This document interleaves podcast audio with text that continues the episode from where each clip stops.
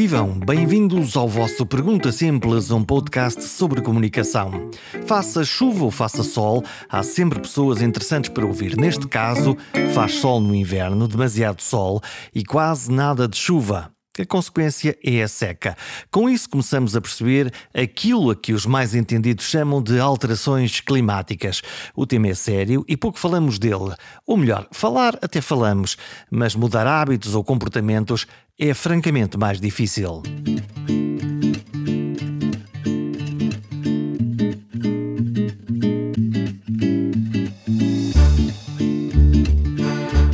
Falar das alterações climáticas é falar da vida dos nossos netos. Assim dito, até parece estranho, mas se pensarmos que abusar do carro, consumir e deitar fora sem regra ou desperdiçar sem freio tem um impacto nas próximas gerações, então podemos começar a ficar angustiados. Quando combinei esta conversa com o professor Filipe Duarte Santos, um especialista que há décadas estuda a questão das alterações climáticas, tinha uma ideia de pergunta inicial para abrir o caminho. Por que razão, num tema tão importante, as mensagens não passam. Sim, estamos todos a começar a ver os efeitos do aquecimento global. Sim, todos estamos a sentir e a começar a ver a olhos vistos as barragens a secar, as florestas a arder e o mar a subir. Sim, aqui em Portugal, não num sítio qualquer longínquo, não num outro povo mas conosco. E todavia todos continuamos na mesma vidinha. É um facto que vamos reciclando, que os sacos plásticos dos supermercados já têm alternativas reutilizáveis, que os passos dos transportes públicos são agora mais acessíveis mas o uso do automóvel é permanente, cada vez há mais carros, mais estradas boas e cidades com demasiadas pessoas concentradas. A agricultura consegue agora produzir alimentos em vários ciclos anuais, com consumos de água astronómicos, e a industrialização, por exemplo, da eletrónica, inventa aparelhos que se cansam num par de anos porque há outros novos na loja. E porque não ligamos as duas coisas na nossa cabeça, as nossas escolhas enquanto sociedade e os efeitos que eles estão a ter no planeta Casa Terra.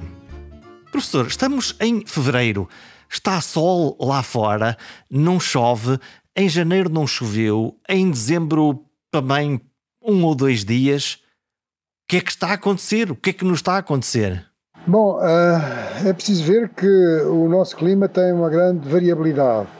O clima mediterrâneo tem uma grande variabilidade. E tem outra característica que é muito importante, é que a precipitação, ah, quando ocorre, é, é sobretudo uh, no inverno, no fim do outono e no princípio da primavera. E, portanto, este não é de modo nenhum o primeiro ano na história, não é? E da, da história de que nós conhecemos, não é? Porque nós estamos aqui no nosso planeta, nós, a espécie Homo sapiens, há, há, há só qualquer coisa como 300 mil anos, o que, o que é um tempo, enfim, é quase que um segundo, não é? À escala, à escala da, do tempo. Um, e já agora aproveito, não, não resisto, a, mencionar um livro que, eh, que publiquei o ano passado, 2021, uh, na, na Springer, que é precisamente sobre o tempo, não é? O tempo eh, chama-se, é em inglês, não, não está traduzido para português, chama-se Time progress, growth, and technology, how um, humans and the earth are responding. E, portanto, está a ver é, como é que nós, espécie biológica, e, um, e, bom, e o sistema Terra estão a, reagir a, estas ideias forças muito poderosas não é? que nós inventámos que é a ideia de progresso, não é? a igreja de crescimento e a ideia de tecnologia. Não é? Então, e como é que estamos a reagir? Como é que estamos a reagir a isso, está a ver? E como é que estamos, Pronto. professor? Como é que estamos a reagir a isso? Como é que, como é que a Terra, eh, base aqui da, da nossa existência, está a reagir exatamente a estas nossas ideias do mais alto, mais forte e mais longe, mas ao mesmo tempo, se calhar, eh, mais rico, mais depressa e, e mais competitivo ao invés de ser cooperativo? Bom, quer dizer, a grande diferença atual em relação ao passado é que nós agora temos um impacto à escala uh, do sistema Terra, não é? Que é o sistema enfim, uh, que reúne o sistema climático, enfim, todo, todo o sistema do nosso planeta, um, temos um impacto que, em vez de ser local, porque sempre tivemos um impacto local, mas é um impacto que é não só a nível local, a nível regional, ou nacional, se quisermos, mas também a nível global, ok? E, portanto, um, repare, o, o, sistema Terra em si, eh, digamos agora, pondo-nos um momento esquecendo de nós próprios, uh, o sistema Terra não está nada preocupado com isto que nós estamos a fazer, não é? Uh, quer dizer, se nós, enfim, longe vá o agouro, não é? Se nós agora, uh, nós agora, quer dizer, se houvesse uma, uma guerra nuclear, não é? Uh, suponhamos entre a China e os Estados Unidos, ou entre uh, os Estados Unidos e a Rússia, bom, isso realmente podia acabar com enfim, não, não, sabemos, mas quer dizer, a probabilidade de ser realmente muito, muito, muitíssimo destrutiva é muito grande, não é? Mas, um, enfim, pondo isso de parte, uh, o que acontece é que uh, o, o, sistema Terra, digamos que se nós destruirmos uh, o que seria horrível, mas enfim, há sinais de que estamos a começar a fazer isso, uma parte considerável da biodiversidade, bom, restava outra e evoluiria outra, não é? Agora, para nós é que é, é que é grave, está a ver? Porque eu, eh, eh, pessoalmente, estou convencido que nós somos uma espécie eh, extremamente resiliente e adaptável. Portanto, essas coisas da extinção do homem, não é? Esse, esse aspecto catastrofista eu não partilho. Não partilho de modo nenhum. o, que, o que acontece é que cada vez haverá mais pessoas, enfim, por essa via, não é? Por essa via que estou a falar de, de, de um impacto cada vez maior devido a essas ideias uh, chaves muito poderosas, não é, do, do progresso, do crescimento, não é, do crescimento da tecnologia por via desses uh, vetores muito poderosos. Uh, aquilo que iria acontecer é que uma parte da humanidade bom, quer dizer, continuava a vender, a vi, perdão, a, viver em condomínios fechados, não é?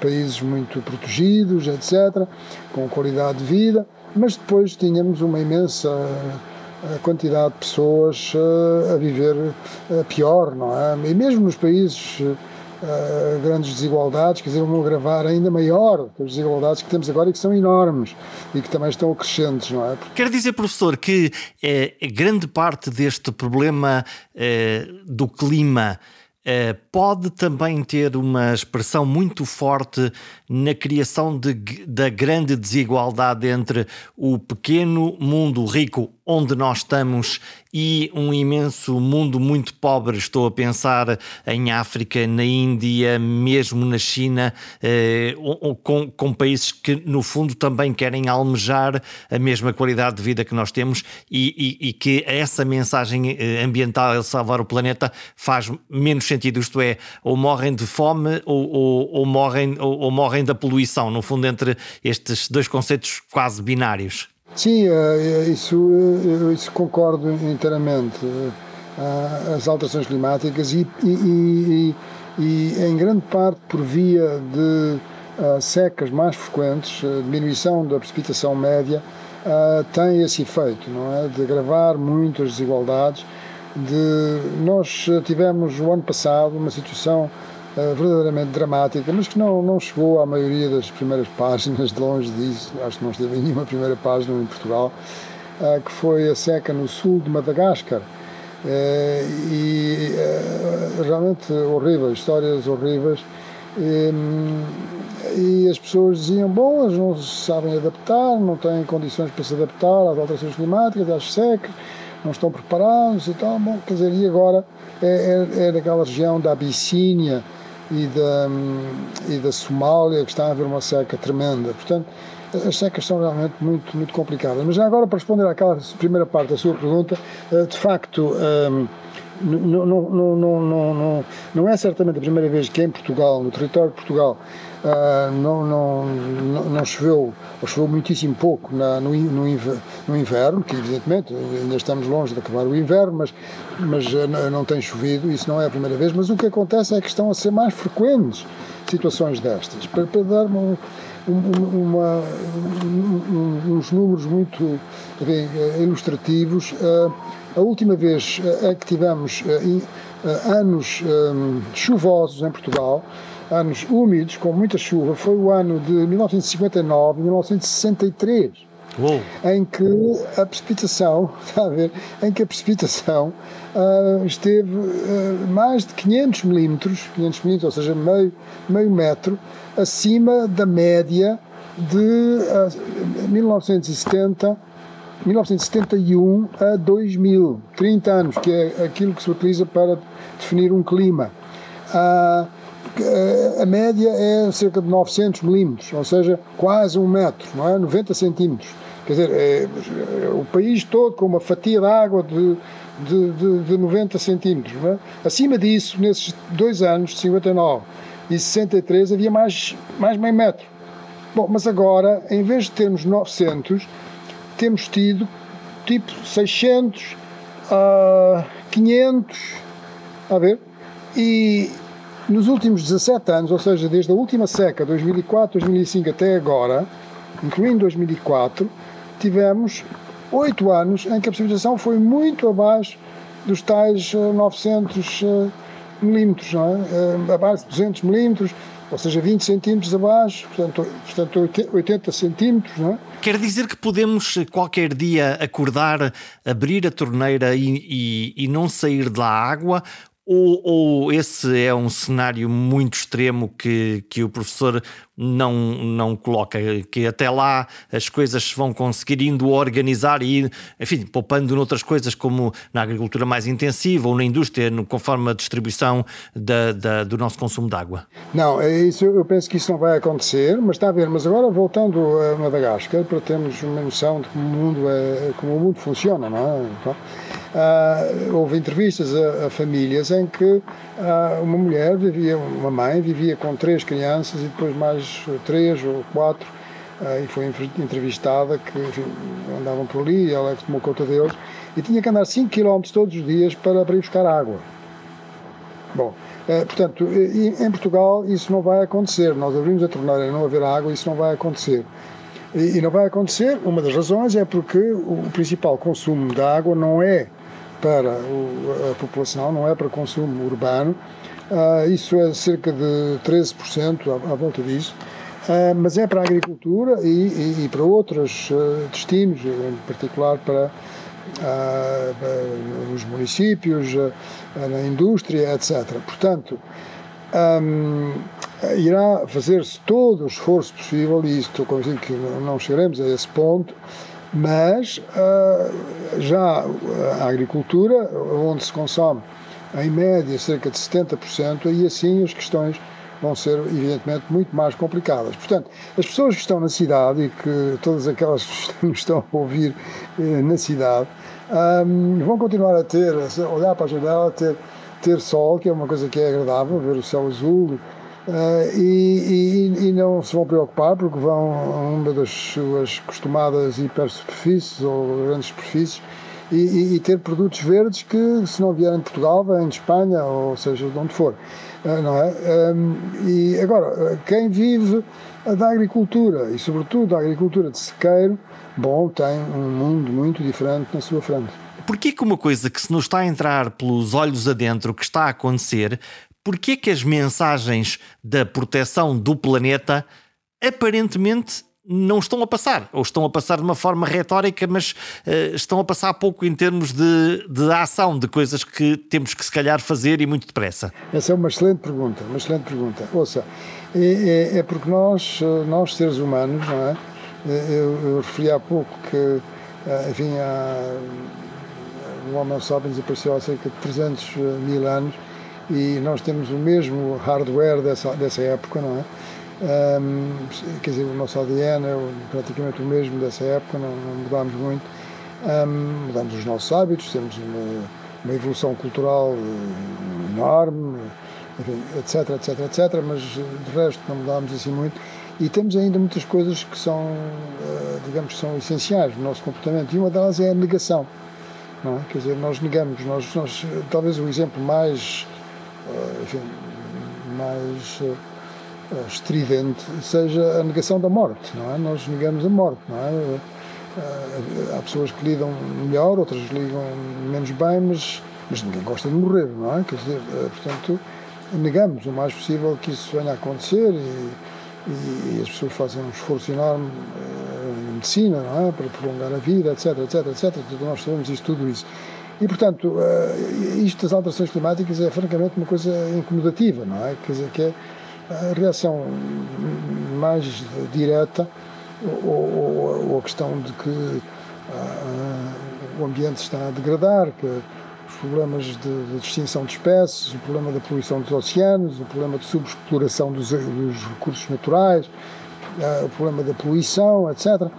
Um, e, e, é um pouco negar, quer dizer, as pessoas dizem, bom, mas o que é que eu posso fazer? Não é? Estou aqui assim, tenho a minha vida, não é? Uh, quer dizer, uh, faço aquilo que posso, mas. Uh, e, portanto, está a ver.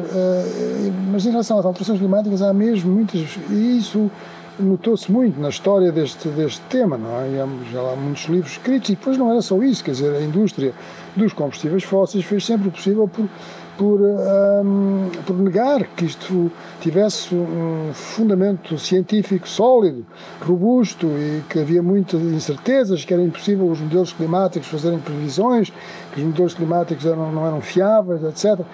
Portanto, um... Dizer que houve um conjunto de mensagens negacionistas e aqui usado com toda a propriedade a dizer não, não, não, não, não acreditem porque a incerteza é demasiado grande e nós não podemos acreditar que uma determinada coisa que está a poluir a atmosfera daqui a 30 anos nos vai cair na, na cabeça. Exato, isso, isso está muitíssimo bem documentado.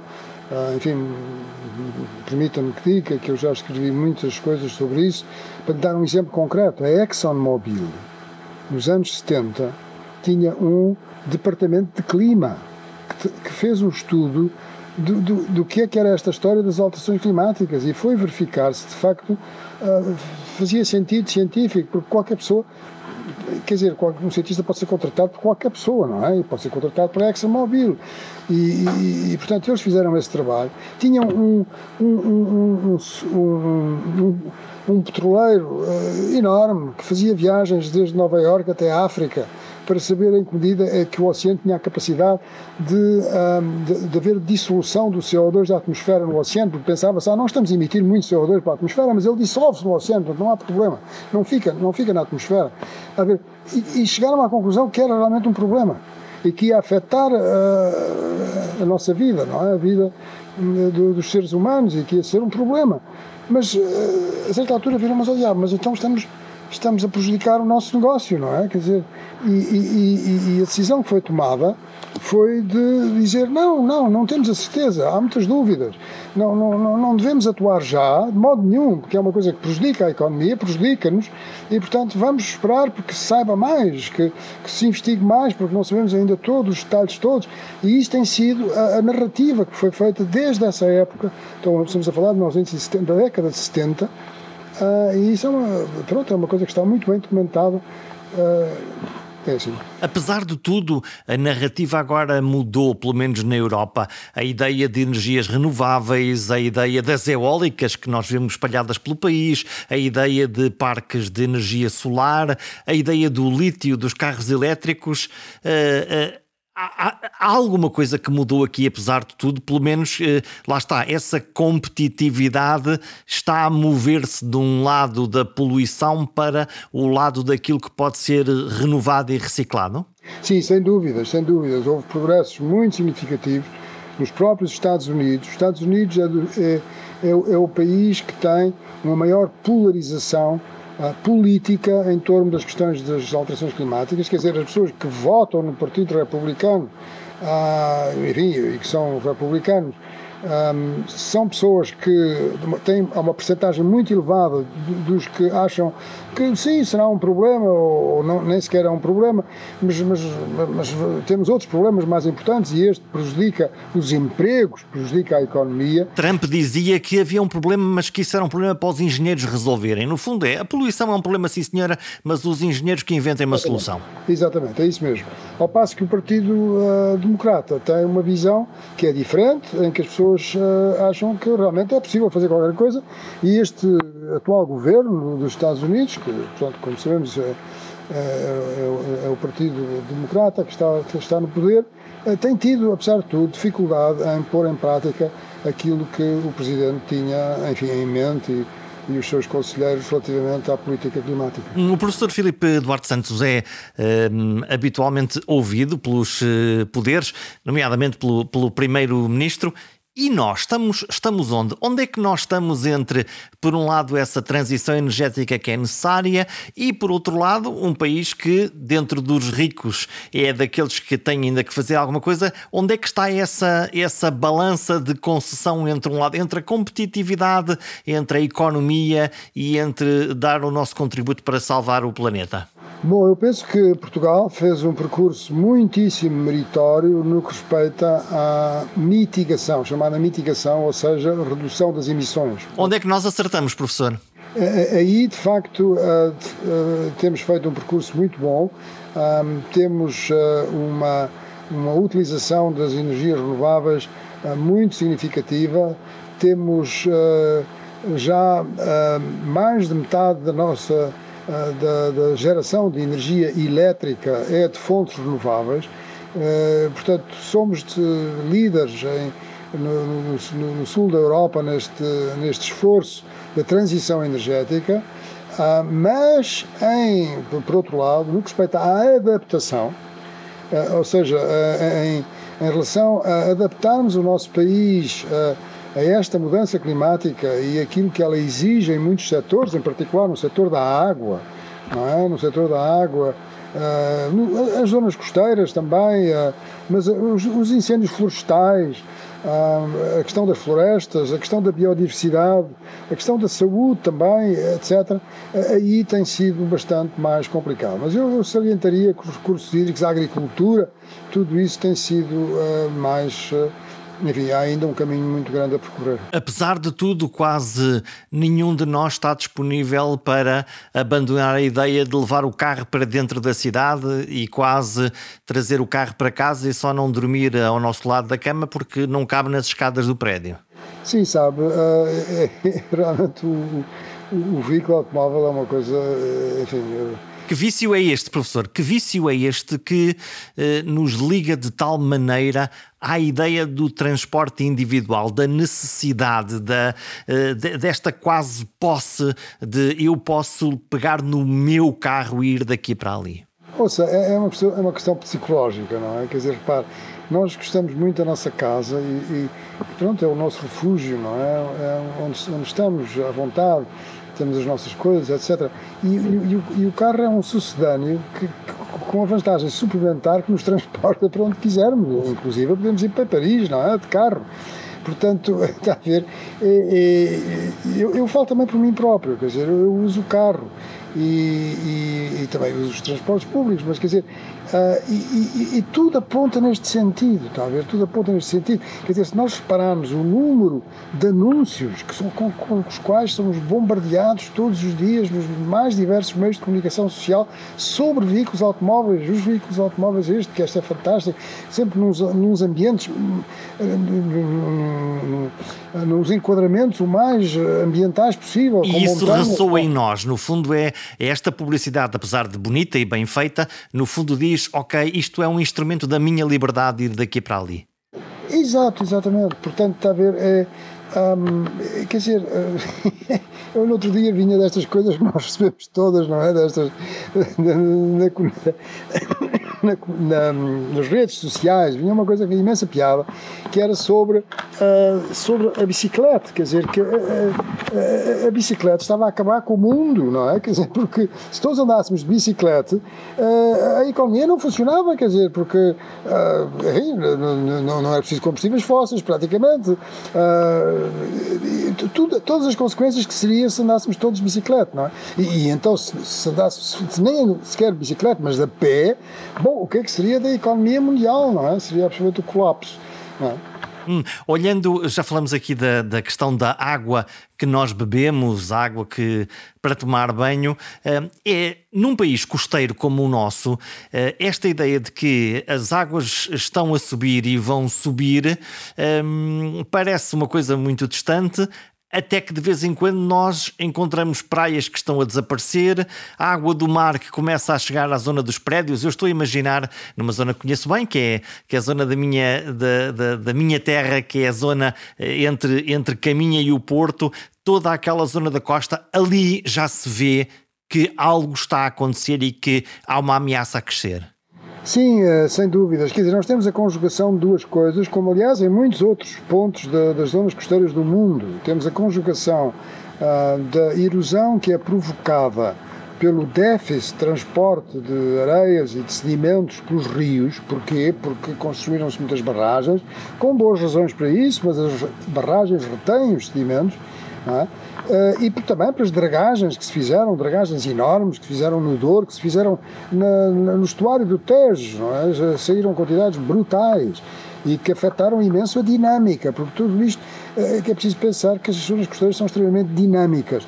Mas para além disso, uh, o nível médio global do mar já subiu de 20 centímetros. Atenção que o que conta é a subida local do nível do mar porque há sítios, como por exemplo os deltas dos rios, como seja o Nilo ou o Ganges, estão a descer, não há uma subsidência, portanto o problema ainda é maior.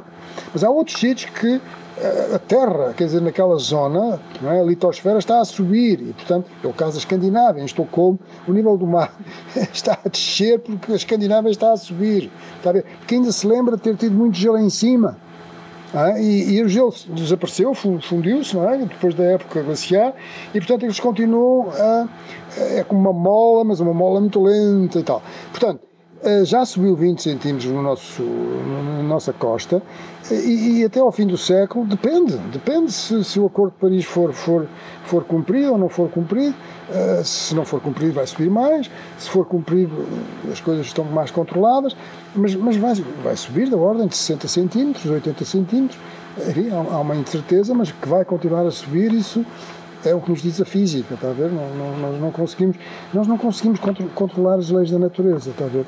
Nós conseguimos fazer a tecnologia fantástica que, que temos, de facto, e não estou a ser, enfim, é, é, é um facto, é? e necessitamos cada vez mais da ciência e tecnologia, porque já somos uh, eh, 7.800 milhões de pessoas no planeta e vamos ser qualquer dia 9 mil milhões, etc. Portanto, é, é, é absolutamente necessária mas simplesmente há, há, certas coisas que nós não conseguimos alterar, como seja as leis da física, não é? Quer dizer, portanto, a atmosfera aquece, o oceano aquece, dilata e o gelo derrete, derrete e vai para os oceanos. O que é que fazemos, o que é que fazemos isto, professor? Como é que, como é que salvamos isto para as próximas gerações? Bom, é, exato, é, essa, essa, é a, a, pergunta. É uma questão de, de justiça intergeracional, é uma questão de ética, no fundo. Um, e, e esse é um dos, dos, problemas. Está a ver? Nós temos uma grande dificuldade em, em estar preocupado. Um, não é, nem é só estar preocupado, em pensar naquilo que, se, que, que, as nossas ações implicam para daqui a 20, 30, 40, 50 anos. Quer dizer, não é? Uh, e, está a ver? E, e, se formos aos países uh, que são uh, mais pobres que o nosso, não é? Os países que estão em desenvolvimento, a situação ainda é muito diferente. As pessoas não pensam para além da semana, não é? Quer dizer, têm é que arranjar comida para viverem até ao fim da semana, não é? Aqui assim, muitas pessoas têm que pensar como é que chegam ao fim do mês, não é? Agora, estamos a pensar como é que as nossas ações têm impacto daqui a 20, 30, 40, 50 anos, bah, quer dizer, não pensam tanto, não é? Hum, vendo e, a questão ao é, contrário, é, que é, então, e as novas gerações é, que agora estão na, na, na, escola, que ainda nem sequer chegaram à universidade, é, podem elas, eh, eh, no fundo, forçar essa mudança de comportamento, do nosso comportamento, ou pelo contrário, até o desequilíbrio da, da pirâmide demográfica fará com que os políticos, no fundo, tenham que eh, caldear aqui entre as expectativas das próximas gerações e a grande massa dos eleitores e da opinião pública que é mais velha e que, se calhar, grande parte é egoísta e não quer saber. É uma pergunta muito interessante e é complexa, penso eu, a tentativa, a minha tentativa de resposta é, é, é difícil, mas um, de facto uh, é, acho muito importante estes movimentos, estes movimentos um, sociais que têm havido de maior, enfim, de, de ativismo por maior ação climática por parte uh, das novas gerações. Acho que isso é extremamente importante. Um, acontece que, uh, infelizmente, esses movimentos só têm expressão nos países com democracia, não é? Um, uma das questões que se põe em relação à escolha, mas que é determinada pelas regras das Nações Unidas da próxima COP, da COP deste ano, a ser no Cairo, é que aí, enfim, esses tipos de manifestações são muito mais difíceis, não é? Um, uh, e, e, portanto, assim como se fosse na China, não é? Não íamos ter uh, aquilo que se passou em Glasgow, ou em Paris, ou em outros sítios. Uh, mas são extremamente importantes, nas, enfim, no mundo uh, enfim, no, mundo que, que, que, beneficia destas possibilidades, não é? De, de, de expressão, de liberdade de expressão, um, mas uh, acho que são realmente muito, muitíssimo importantes esses, esses movimentos. O que é que eu posso fazer, eu pessoalmente, para dar uma, uma ajudinha nesse, nesse, nesse futuro com, com alguma esperança? Bom, quer dizer, no fundo está numa posição privilegiada, porque tem um programa, enfim, mas tem um programa que, que lhe permite ter uma audiência, não é? E, portanto, eh, aí pode ter, penso eu, eh, influência. Mas todos nós podemos fazer alguma coisa. Eh, eu, eu diria que este é um problema, está a ver, é um problema dos nossos tempos também no sentido que é um problema que é complexo e que exige uh, alguma literacia científica. Quer dizer, uh, uh, nós estamos habituados a viver agora debruçados sobre, sobre, sobre estes objetos, não é? o telemóvel. Tive, o telemóvel. E eu tive a oportunidade, hoje, de facto, o Conselho Nacional do Ambiente e do Desenvolvimento Sustentável o Sr. Primeiro-Ministro está a ouvir várias eh, entidades e quis ouvir o Conselho Nacional do Ambiente e do Desenvolvimento Sustentável, no qual eu exerço atualmente as funções de Presidente, e, e, e enfim, a audiência durou, durou durante bastante tempo, mais de uma hora, e, e eu comecei por dizer que há, há, um, há um problema transversal em todas as questões do ambiente. É que uh, uh, para nós uh, termos políticas ambientais que sejam de facto efetivas e, portanto, baseadas na ciência, temos que ter, começar por ter dados, dados sobre o estado do ambiente. Precisamos de começar por monitorizar o ambiente, por saber o que é que se passa. É? Eh, e isto tem a ver com a observação da natureza. Há a ver coisas tão essenciais como isso. Quer dizer, Eh, portanto, eh, isso é o aspecto que é, que é crucial. Quer dizer, nós sem, sem, um, sem, sem se observar, sem monitorizar, eh, nós não conseguimos ter boas políticas ambientais. Para lhe dar um exemplo concreto, em Portugal, um, uh, os dados mensais de precipitação Uh, portanto, valores médios, valores médios mensais da precipitação começaram a ser uh, obtidos e registados em, ano de 1900, no princípio do século passado. E esses dados atingiram um máximo em, 1900, uh, eh, em 1995, por volta dessa, dessas datas. E, e, agora regrediram e temos menos dados e estamos ao nível de 1950. O que é que aconteceu? Deixamos de, de olhar o mundo? Aconteceu que se pensou que Bom, os dados são, são importantes, mas, mas, mas eh, é preciso pessoas e é preciso estações. Eh, e temos aqui imensos papéis para responder, é? temos imensas autorizações para ler estas coisas todas, eh, toda esta administração, esta, desculpa, burocracia, não é? Não temos pessoal, portanto agora os dados, não, quer dizer, não, não, não funciona assim, está a ver? E portanto, em relação a a, a, tudo o que tem a ver com os problemas atuais, é fundamental nós termos informação, boa informação, é necessário observar, monitorizar tudo o que respeita ao ambiente, ao clima, a ver? E, e, e, isso é a base de tudo. Portanto, é curiosidade, está a ver? A curiosidade das pessoas, mas por que é que chove menos, não é? Quer dizer, é, é estranho, mas há razões para as coisas. Acreditar que se podem tentar explicar, não estou a dizer que se explique sempre tudo, mas quer dizer, acreditar que a curiosidade frutifica, não é? Quer dizer, que nós podemos chegar a uma conclusão depois de ter essa curiosidade. E essa curiosidade científica é fundamental dos nossos tempos. É? Porque se nós nos limitamos simplesmente a, a, ver as pastilhas que nos chegam da esquerda e da direita, não sei o quê, uh, bom, quer dizer, não, não, não, não, conseguimos compreender o mundo, nem, nem, nem influenciar, não é? Quer dizer, para um percurso que seja melhor para todos. A pergunta mais difícil é sempre porquê. As crianças sabem disso desde muito cedo e por isso fazem-nos perguntas difíceis. Até inventamos que há uma idade dos porquês. As respostas podem vir da ciência ou da curiosidade, porque chove agora tão pouco ou porque fica tanto calor no verão ou de uma forma mais radical, porque estamos nós a fazer tão poucas perguntas? Será do tempo? Até para a semana.